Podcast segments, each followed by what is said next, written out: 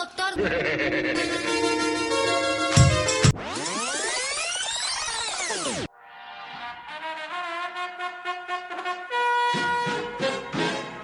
Miedo, amenaza, lucha y prevención.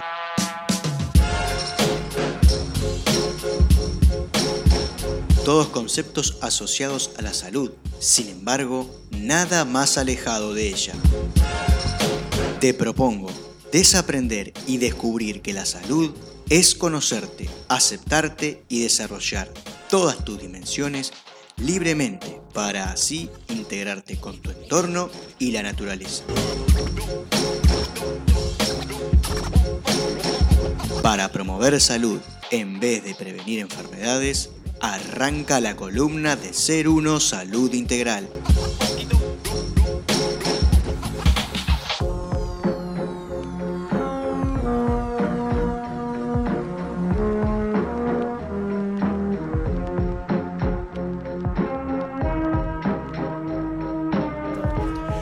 Muy bien, bueno, volvemos a En una buena, volvemos con Fabián Gusoni y se suma nuestra querida eh, compañera nueva de trabajo. Hola, hola. Nunca sé cuándo decir hola. Cualquier Eh, momento. sí, Ahora. Siempre es un buen Cuando es el aire. Ah, hola. Hola a todos. Jimena acá, un gusto. Bueno, muy bien, este, eh, y va a estar participando este, con nosotros acá en, en esta mesa redonda que va a hablar concretamente de, porque ella se lo preguntaba, ¿de qué va a hablar? Vamos a hablar de eh, desapegarnos de los conflictos y los desafíos que tienen los hijos como padres, no madres. Esos locos bajitos. Eso es lo que esos Que locos bajitos que se incorporan. Este, bueno, vamos a hablar de eso. eh, y este, pero antes que nada, hagamos una pequeña rondita chiquita de cómo nos sentimos, que la venimos haciendo. Paso yo les cuento, estuve cargando pilas muy lindas, porque estuve en Mercedes, en, en el plenario de la red de educación transformadora, que nuclea un montón de proyectos y centros que hemos tenido acá un- el año pasado. Tuvimos a unos integrantes hablando de, de eso y bueno, fue el plenario y estuvimos ahí conversando en un, en un centro que forma parte, que es este el refugio, se llama el centro en Mercedes. Y bueno, ahí estuvimos hablando y mm, reencontrándonos y prendiendo los motores después de dos años en donde mm, fue un desafío sostener el- el- la red, ¿no? por esto de la falta de presencialidad y ese tipo de cosas, bueno, se viene con un encuentro, ya les, les adelanto que en octubre va a haber un encuentro nacional abierto a todo a toda la gente y el público que quiera participar. Y bueno, muy lindo, muy, hablamos de un montón de cosas, en muchas cosas, eh, ver gente nueva, gente que hacía tiempo que no veíamos, y principalmente eh, hablar de esto que nos, nos involucra a todos, que es la eh, el aprendizaje de, de esos pequeños, ¿no? Entonces, por ahí estuvo linda, yo cansado porque llegamos anoche tarde. Eh, No hubo choque con asado ni nada de por el estilo. eh, hay un vecino que me tenía como loco en el al lado que casi rompo la pared. Pero no, no, no. Este, comida muy sana, muy, muy bien. Estuve bien, estuve tranquilo. Bien, bueno. El sábado noche nos partimos la boca con unas pizzas. Claro. el, cho- el choque eso fue con- era con inminente pizza. que durara poco eso. Pero lindo, estuvo lindo. La pizza no, no, no es muy, no es tan mala. No, la pizza Depende. no es mala. O sea, lo que es Depende malo de la son los que hábitos comas. que tenemos. ¿Cómo- ¿Con qué lo combines? Es más que nada el tema. Con Ah, cerveza. Va. Mal. Bueno, yo particularmente hablando de reencuentros, me he reencontrado con, con gente a, a la que a pesar de tener a la vuelta de mi casa no, no, no visitaba. eh, y, y he compartido una, una tarde fantástica de, de- de- de sábado. Eh, o de domingo, no, de domingo. Eh, y he, ido al cine, eh, que hace tiempo que no iba al cine también. Eh, fue como un fin de semana lindo también de, reencuentros. Y, bueno, de tranquilidad absoluta, de lavar ropa. Y que se me Bien. seque la ropa, que últimamente no me estaba pasando. Estamos en la misma. Estaba lavando ropa y se me, me quedaba toda húmeda. Sí, no, fue un momento complicado. Yo en mi casa también, como muy, muy, muy tranquilo, este, bueno, aprovechando en cierto punto eh, una- un impas eh, involuntario laboral que se está dando así de tranquilidad, bueno, para hacer trabajar otras cosas, para encarar cuestiones un poco más domésticas y para intentar también encarar cosas por otro lado, ¿no? Este, desarrollar nuevas herramientas y, Y bueno, aprovechar para hacer esas cositas que uno nunca tiene tiempo de hacer. Esas cositas ricas. Esas cositas ricas que uno no, no tiene siempre tiempo de hacer. Bueno, yo este, vengo de un fin de semana súper lindo. Eh, estamos bueno con la comunidad, tuvimos una reunión porque estamos organizando una fiesta para la primavera que ya le- les contaré más adelante. Será el primer evento de varios en el Planeta Libre, ahí en Piriápolis. Eh, así que nos vimos con todos los compañeros, con los que están en el exterior, hicimos Zoom. Y como que hacía tiempo que no hablábamos de lo que nos unió y fue muy emocionante como renovar el foco para no perdernos en, en otros intereses que a veces se mezclan y fue muy lindo. Así que estoy como muy motivada. ¿Qué más? Bien. ¿Qué más? Bien. Eh, la columna anterior, que fue hace como dos o tres años. este, Sí, quizás semanas, ¿no? no, hace dos semanas en realidad. Este, bien, estuvimos hablando de la muerte. Y bueno, y principalmente hablamos de eso que nos genera el, el apegarnos a, eh, a, las, a los otros seres, ¿no? Eh, El, el- gran- uno de los grandes desafíos que tenemos a la hora de, mm, de transitar esa experiencia es el hecho de que nos apegamos a, a los seres que nos rodean como que son propios. Y una de las cosas que, que hace eso es la manera que lo, en que nos expresamos para con ellos o que decimos. Para, por eso es- me pareció bueno esto de decir los y, o los y las hijas o hijos Y no nuestros hijos. nuestros hijos. ¿Se entiende? Por esto de que no son nuestros. Eso, eso es fundamental y es una de las principales herramientas y de las primeras herramientas que uno debe eh, entender a la hora de poder empezar a desapegarse de eh, los vaivenes que puedan tener eh, los pequeños a la hora de, de transitar su vida. Sí. Y por ahí me imagino que no tiene nada que ver, por ahí hay personas que están pensando decir, bueno, deslindarse de la emoción de nuestras Claro. y de nuestros hijes, ¿no? No, claro, Digo, y, no. y que no es así tampoco, sino es como No dejarlos dejarlo que transiten, ¿no? Y, y tratar de no hacerse lo propio, de no tomárselo personal. Hay eh, en educación, eh, que es un, es un área que yo vengo trabajando desde 2010, trabajando en, colegio, eh, siendo auxiliar maestro, trabajando como acompañante terapéutico, luego cuando empecé con la, con la tarea esta de, de la nueva medicina germánica, la biodecodificación, eh, acompañando a madres principalmente, porque los padres somos muy cagones para todo este tipo de cosas, Mm. este, en la crianza. Eh, lo primero que se habla es los, cualquier extremo es, eh, no es, nefasto. Para, para- Todos los extremos son malos, Todos ¿no? los Todo lo- extremos. la- Desapegarse en el eh, lo que vos decís. Que no es Eh, desentenderse. No es desentenderse, no es tener una actitud negligente o, o apática ante las situaciones que, que les toca experimentar eh, en, en la vida, sino que tiene que ver con otra cosa. Desapegarse es parte de, de otra situación. Primero, de que y entender por qué pasa esto.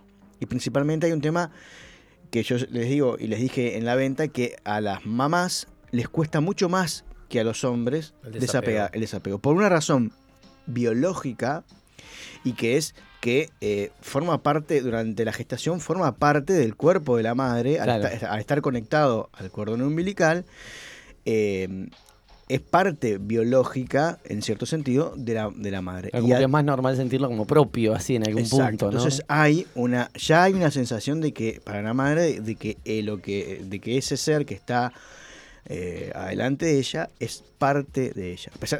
Y eso agrega lo que ya dijimos, que todos hacemos eso, hacemos, proyectamos en, en- en ese ser, sea un, un hijo, una hija, un, un amigo, una madre, lo hacemos propio. Más si es algo tangible que lo tuve dentro de mi cuerpo, ¿se entiende? Entonces, por eso es principalmente uno de los grandes desafíos que tienen mucho más las mamás que los papás. Como decimos siempre, hablando de generalidades. Hay- puede haber más ma- madres que son Más mucho más desapegadas y hay padres que son mucho más apegados a la situación. ¿tá? Este, ¿Qué pasa también?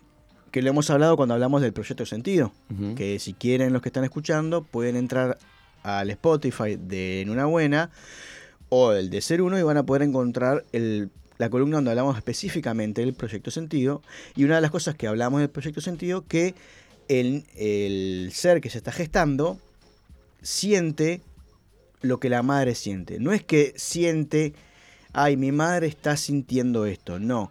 Siente dolor si la madre Si siente la madre dolor. siente dolor, el niño siente dolor. Si la madre siente miedo, ese ser siente miedo. Y así sucesivamente. Entonces, hay un vínculo biológico, hay un vínculo emocional, hay un vínculo energético para, para principalmente con las madres. Por eso eh, es importante tener esto en cuenta a la hora de que, porque por experiencia, quienes más sufren esta, po- este apego hacia los problemas que tienen eh, lo- los niños o las niñas, el tema de... eh, bueno, me- de, de las mamás, las las mamás, mamás, perdón. las mamás. Igual vos me, vos- me entre- me entretuve mirándote a vos que ibas a hacer lindo. pregunta. Sí. Viste que ya me veía venir que venía Sí. con una pregunta. No, porque vos comentabas la otra vez en el proyecto sentido que esta, esta especie de vínculo especial que tiene, se tiene con la mamá también como que tiene un límite, que tiene una duración como hasta los 7, 8 años. Eh, Primero, primero hay un paso que es el hasta los tres años, Ahí va. que el niño, el- el- la niña o el niño, el ser, el ser tiene eh, sigue vinculado en ese, en eso de que no hay eh, otra persona aparte de él. Es como él y su madre son la misma esencia. Que lo podemos, eh, nos podemos dar cuenta cuando va cambiando eso con el, ¿se acuerdan del ejercicio del espejo?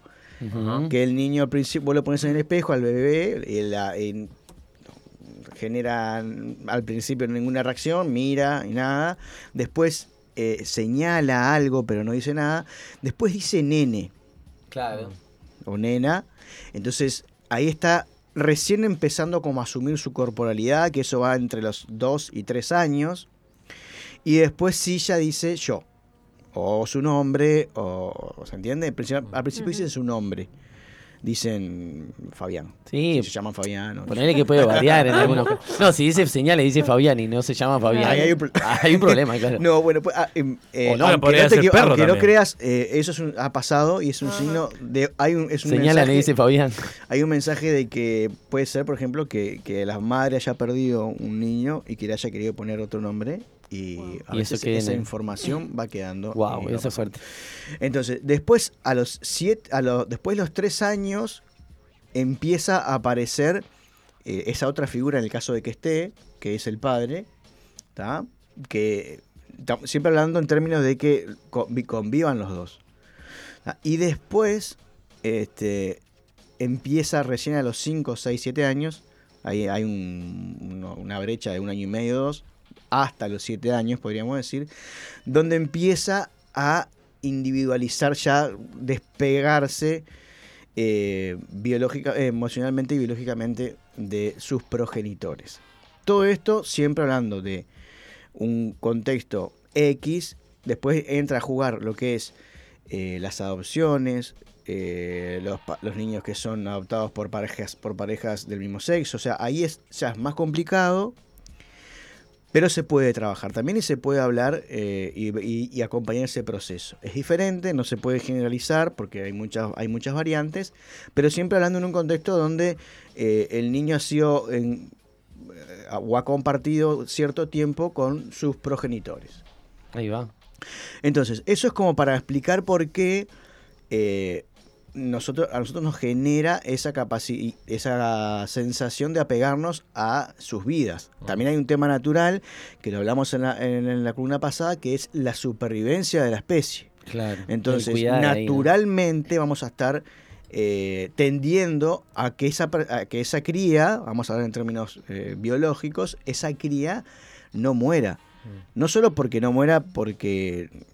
la Porque que- lo quiere. y eso. sino porque hay un, un tema inconsciente de eh, Perpetuar la perpetuar especie. la especie. Entonces, la manada, y ahí, ahí ya entran a jugar los abuelos, las abuelas, los tíos, las tías, el, lo, que, lo que construya su núcleo familiar, va a estar muy pendiente de que, ese, de que, no, de que no muera esa cría inconscientemente por ese tema de eh, perpetuar la especie. Entonces, todas esas cosas van influyendo a eso hay que agregarle ya nuestros, que ahí es cuando entra, ya entra, nuestras propias eh, necesidades no satisfechas en nuestra niñez. O frustraciones también le podemos decir, ¿no? Que, pues, que por lo general derivan en frustraciones. Ajá. Si un- siempre Claro. que hay un conflicto emocional, hay, eh, desde la terapia que yo abordo, es porque hay una necesidad emocional no satisfecha. Una carencia emocional se llama. Entonces,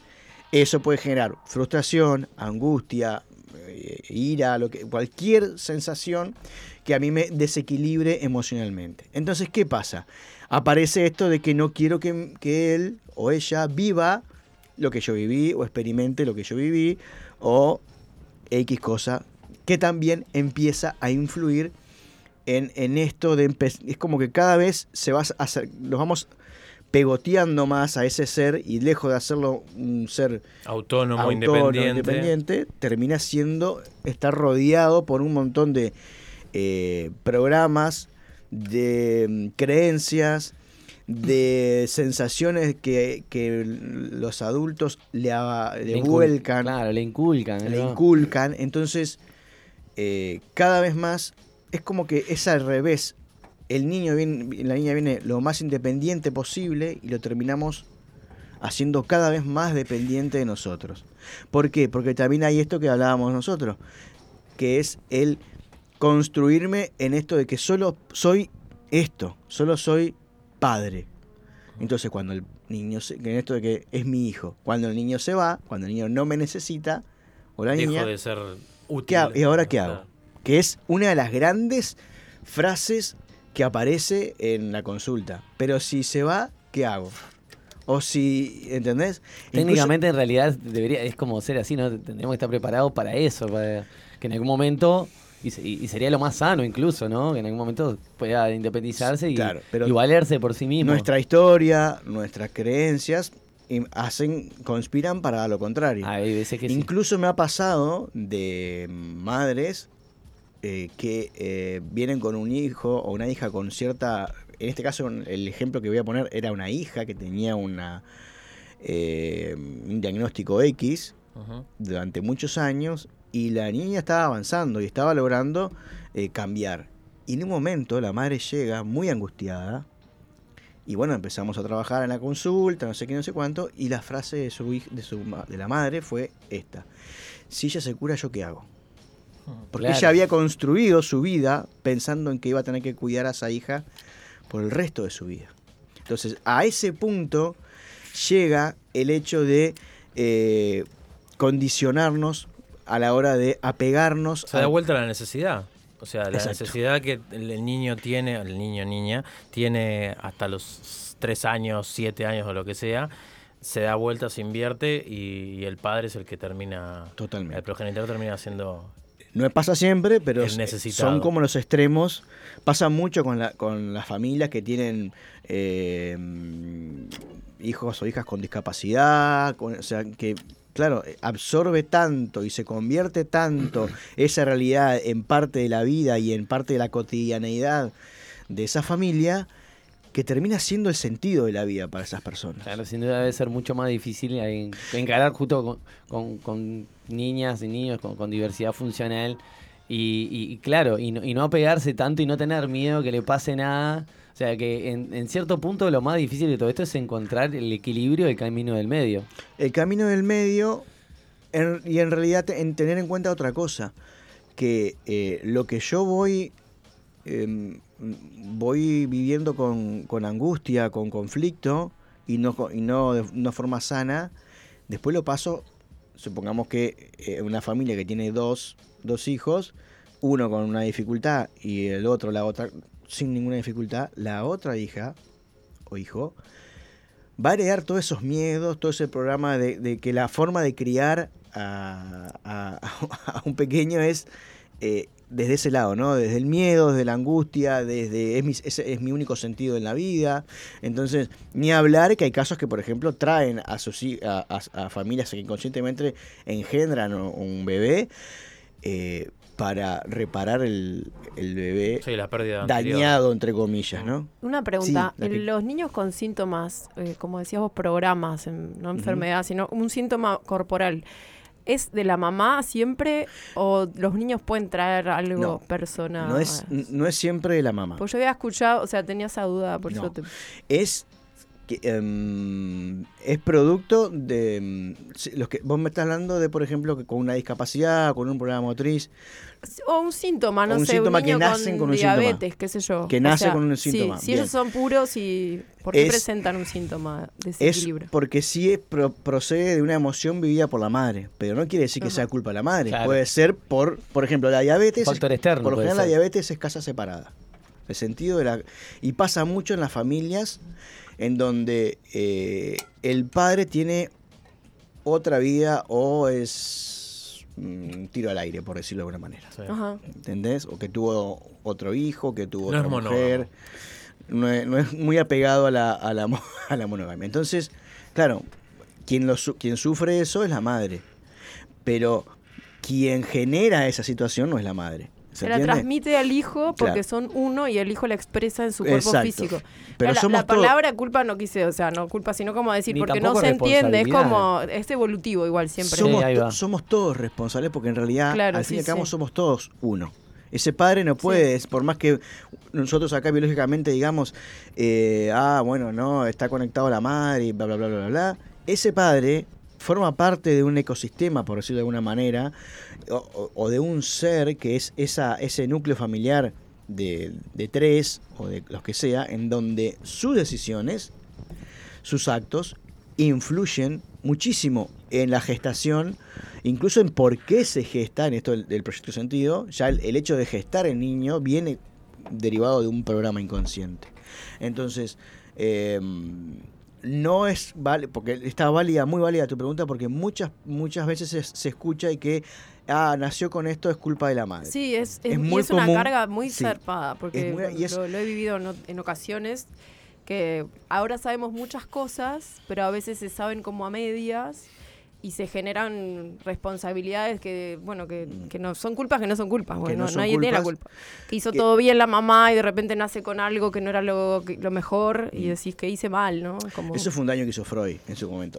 Claro, tenemos que sacarnos eso. del- Pero en realidad es del eso. programa. Por, por eso lo que siempre acá hablamos de que eh, hablamos de generalidades y hablamos de, incluso hablamos de cosas biológicas y decimos que la biología no nos define. La biología, el, ser humano, desde lo que, desde mi experiencia y lo que yo transmito en, en la consulta, es que venimos a trascender la biología. Que no sé, o sea, la biología en el sentido de que somos mamíferos y somos de esta manera, bien, bien, bien, pa, lo que yo explico siempre, el territorio, eh, el macho y la hembra, en el, sen- en el sentido más biológico posible, pero venimos a este mundo a trascender eso, a entender que eh, si bien biológicamente hay ciertos roles, eso no nos define y que un hombre Claro. puede a- asumir responsabilidades de, de- de- de un rol femenino y viceversa, entender que entonces eso principalmente lo que hace es eso, empezar a sacar culpas y a decir, bueno, la culpa es de, o la culpa es tuya porque vos no hiciste lo que tenías que hacer como madre, o la culpa es... No, es, un, es una construcción colectiva y es empezar a entender que la crianza, en realidad, toda la, exper- la experiencia que tenemos en nuestra vida es un camino de aprendizaje desde el nacimiento hasta la tumba, pero principalmente cuando hay involucrados seres pequeños, es una responsabilidad de todos los integrantes que rodean a esa. No solo, incluso llega un momento, después de los siete años, que ya no pasa solamente por padre y madre. Mira, excede a la familia Claro. incluso. Creo que el Empieza- barrio incluso puede tener que ver con el barrio, obviamente toda la que- comunidad en la que obviamente se que el, mueve. el barrio el barrio es, es elegido por eh, por los por los progenitores, pero o sea, la escuela también, pero bueno. Claro, pero es a un empieza- nivel más como algo inconsciente que nos dirige en otras cosas que creemos Exacto. que estamos tomando decisiones. El tema es este, es si mucho yo más grande. si yo paso todo, mi- yo le llamo automático, ¿no? Si Sí. yo paso mi vida viviendo en automático, voy a vivir basado en la biología y, en- y no voy a trascender nunca esa biología. Y ahí van a aparecer los programas y los conceptos más básicos y más instintivos del ser humano, que es, o sea, si vos no le pones o sea, tu existencia biológica, no le pones conciencia, no le pones espíritu, no le pones mente, vas a vivir una vida basado en tus instintos, en A, B, hago esto, entonces, Bueno, el apego es un instinto también. ¿no? y el apego, por esto por todo esto que estábamos hablando, Eh, más por la es cuestión un- biológica. sin embargo, vos ves que, los, que los, los animales, principalmente los mamíferos, no son tan apegados de sus crías. Ujú. Tienen un- hay un momento en donde naturalmente Periodo, sí. Cuidan a su cría, porque es natural, y después los largan. Incluso el ser humano es el único eh, mamífero que no logra completar su gestación dentro del, del vientre materno. Si vos te pones a, a ver, un ejemplo, un caballo o una vaca, a las pocas horas de haber nacido, el animal ya está caminando. Y el ser humano pasa hasta un año, un año y medio, Me he sin preguntado poder eso varias veces y claro, no, no, o sea, digo, bueno, se- debe ser una cuestión a- a- a- no sé, antropomórfica, digo yo, un tema de los cuerpos, un tema que es diferente, o porque son rumiantes, porque son equinos, no sé, no, no. Pero, pero en realidad, claro, tiene algo más que ver con una cuestión evolutiva Sí. que eh, biológica. Entonces, teniendo en cuenta todo lo que ya hemos hablado, vamos a pasar quizás a la parte más de, bueno, y está todo bien, ¿y qué hacemos? Claro. Claro, eso, ¿no? ¿Qué ¿Cuál- hacemos? ¿Cómo es la mejor ¿Qué manera de encontrar ese camino del Hay, medio? hay un proceso que es importante tener el tema de, de las edades, que eh, yo siempre digo que hasta los eh, hasta el desa- hasta la, el desarrollo biológico, en el hombre es a los 14 años, 13, 14 años, la mujer es un poquito antes, incluso hoy en día está siendo mucho más eh, temprana, eh, que eso también es algo que está demostrando la, la- la evolución, o sea, se están adelantando procesos, se está caminando más temprano, se está... Nacen con los ojos abiertos, cosa que Que otra no no pasaba. Bien, por eso, es un viaje. O sea, eh, estamos viendo que nos estamos acercando más a poder completar nuestra plenitud biológica más cerca de nuestro nacimiento. Alinearse un poco más con eso. Entonces, em, hasta, hasta, la biolo- hasta el desarrollo biológico, eh, esto que llamamos se desarrolló en la mujer, que es más notorio por, por- un tema de que aparece la menstruación, ese tipo de cosas, em, la prioridad de la familia, de, esa pareja o de la madre que esté sola, bueno, de los padres, de los vamos a poner responsables para, para abarcar a todos, em, son ellos. O sea, es importante entender eso, que eso, ese trabajo que hacen, que vemos que hacen la perra con sus perritos, la vaca con, con el ternero, en el ser humano es un tiempo bastante prolongado. Y es en el tiempo en donde se marcan todas las principales carencias emocionales que uno tiene. Porque son, sí, derivadas del responsable adulto que esté en ese momento. Si ese responsable adulto no logra entender y descubrir cuál es, eh, o sea, estar alerta de cuál es esa situación, ya les aviso que vamos a tener una segunda parte de, este- de esta columna porque no, vamos- no- damos no he cuenta llegado que- ni a la mitad. este, vamos a tener que tender a cuenta de eso, que eh, es importantísimo eso. Porque eso va a hacer que después los grandes problemas que podemos tener cuando, cuando- cuando ellos estamos creciendo, eh, no nos empecemos a reflejar en nuestros hijos las carencias y las necesidades que uno tiene. ¿En qué? Y fundamentalmente, vamos a decir, eh, prestar muchísima atención en no poner un límite por miedo y desde el miedo. Es decir, el famoso, Mira el rechazo también. esa- ese meme que dice, hasta los 7 años pensé que mi nombre era Bajate de ahí. y mi, mi apellido era porque te vas a caer. bueno, Claro. entonces, este, cuando uno empieza a poner un límite o acostumbra a poner límites basado en el peligro que, que puede prevenir, es cuando empieza a marcar esa situación de, eh, de miedo y de que algo hay atrás. Y por lo general termina haciendo lo contrario, termina generando un sistema. ¿Y qué pasa con ese límite? Ese límite, hay- si el niño está conectado energéticamente, no entiende que es un límite. Cuando el límite es desde el miedo, no hay límite. Hay una inyección de miedo. Claro, se traduce el inconsciente, que siempre hablamos acá, ¿no? Que no entiende este, de lo que es un límite, de lo que es Lo el que miedo, real y de lo una- que no. lo que es real y lo que no, exactamente, como dice Gastón. Entonces, claro, el cerebro entiende que si haces esto, te va a pasar tal cosa. Y te va a pasar seguramente, ¿no? Y, y lejos de de- de- del mensaje que recibe ese pequeño de que me están cuidando, es mi padre me está generando más miedo. Porque el, el ser que sube a trepar un árbol no lo sube con miedo, si no, no lo subiría. Empezando por ahí. Entonces, vos ya le creaste un miedo que ese, que ese ser no tenía. El, probablemente ser, el ser miedoso le gana al ser curioso. Probablemente si se sube y se Sí, cae. totalmente. Ahí él tiene su propio miedo al cual vencer después de haberse caído. Mm. Y después de que tiene que levantarse y ver a dónde se lastimó. Pero bueno, ya no sería infundado, sino su propio miedo, pero a través de su experiencia, no a través de la experiencia de los demás. Claro. Uno lo que tiene que hacer, en, la- en el caso, por ejemplo, yo les pongo el caso puntual de mi- mis hijos, por ejemplo, mi hija y mi hijo, eh, empezaron a usar toboganes de muy pequeños. Toboganes altos desde muy pequeños. Entonces, muchas veces escuchábamos el comentario de, "Ah, ay, que está subiendo esos toboganes altos, ¿viste? Entonces nosotros lo que hacíamos era acompañarlos y en el caso de que se cayera, eh, evitar el- la caída o si se cae, bueno, estar ahí eh, para acompañar. Porque ¿qué pasa? Que es algo que vamos a hablar y la imagen de, de trepar el árbol o de trepar el tobogán la vamos a usar incluso hasta el- en, en aquellos que tienen hijos grandes, 30, 40 años y que hasta el día de hoy siguen sufriendo porque eh, se sigue cayendo del árbol, ¿no? Y es esto de que por más cosas que vos hagas, nada te asegura que no se caiga el día que vos no, lo vas a estar viendo. Entonces, es importantísimo esto, el acompañar en vez de hacer como una especie de terrorismo familiar, o de terrorismo de la situación, de que si haces esto, te va a pasar esto. O como hablábamos muchas veces, de eh, hacerle caso al pronóstico y no al diagnóstico. Entonces, eh, y vos decís, bueno, ¿y cómo hago? Bueno, si, el, si eh, ese niño, esa niña quiere trepar un tobogán de 2 metros de altura o de 3 metros de altura, bien, yo te acompaño.